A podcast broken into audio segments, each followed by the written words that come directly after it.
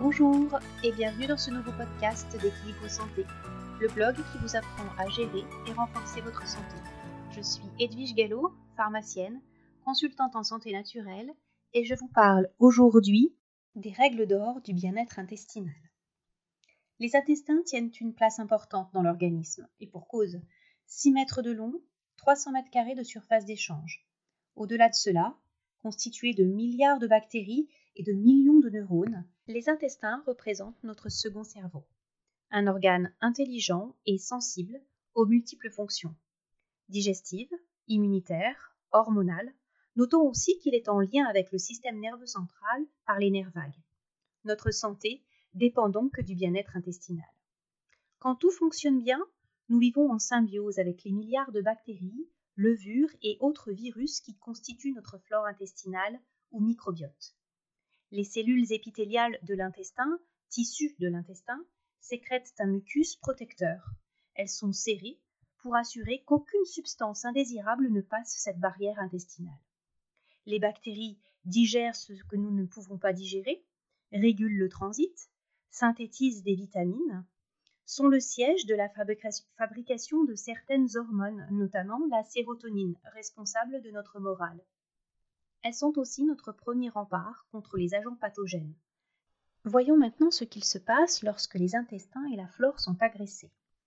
Le stress chronique, encore lui, une mauvaise digestion, une alimentation inappropriée, mais aussi la pollution et les traitements médicamenteux vont entraîner un, appauvrissement de la flore intestinale. On parle de dysbiose, un déséquilibre avec certains micro-organismes en surnombre et d'autres en nombre insuffisant. De fil en aiguille, les intestins s'irritent et deviennent poreux. Des toxines vont alors passer la barrière intestinale et affaiblir le fonctionnement de l'ensemble de l'organisme. Les conséquences d'une agression des intestins et de la flore sont nombreuses.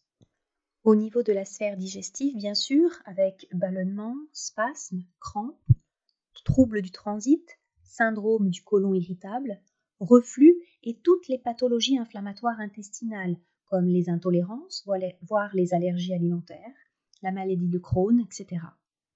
Au niveau neurologique, comme il y a une inflammation générale de l'organisme qui s'installe, y compris au niveau cérébral, on va avoir des dépressions, des insomnies, une attirance pour le sucre.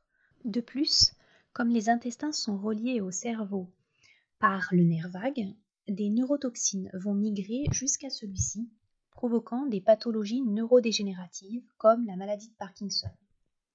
Au niveau dermatologique, on va voir apparaître de l'acné, de l'urticaire ou de l'eczéma.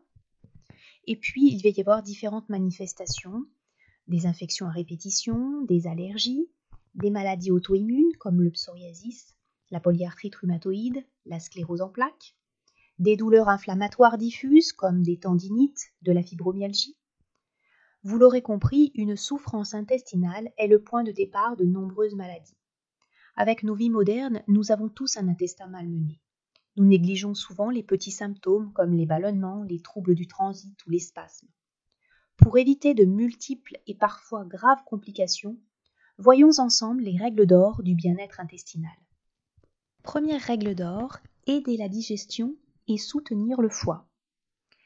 Le point de départ de la souffrance intestinale, c'est une mauvaise digestion, une digestion incomplète des aliments. Voici quelques conseils pour améliorer celle-ci. Prenez le temps de mastiquer, car la digestion commence dans la bouche. Mangez dans le calme, en pleine conscience, sans faire autre chose en même temps. Allégez vos repas en faisant de bonnes associations alimentaires plus digestes. Diminuez le nombre de repas sur la journée, pour ne pas solliciter en permanence le système digestif et donc les intestins. Bannir bien sûr les grignotages et respecter 4 heures entre les repas. Évidemment, éliminer complètement dans un premier temps, puis limiter les aliments nocifs, tels que les aliments ultra transformés.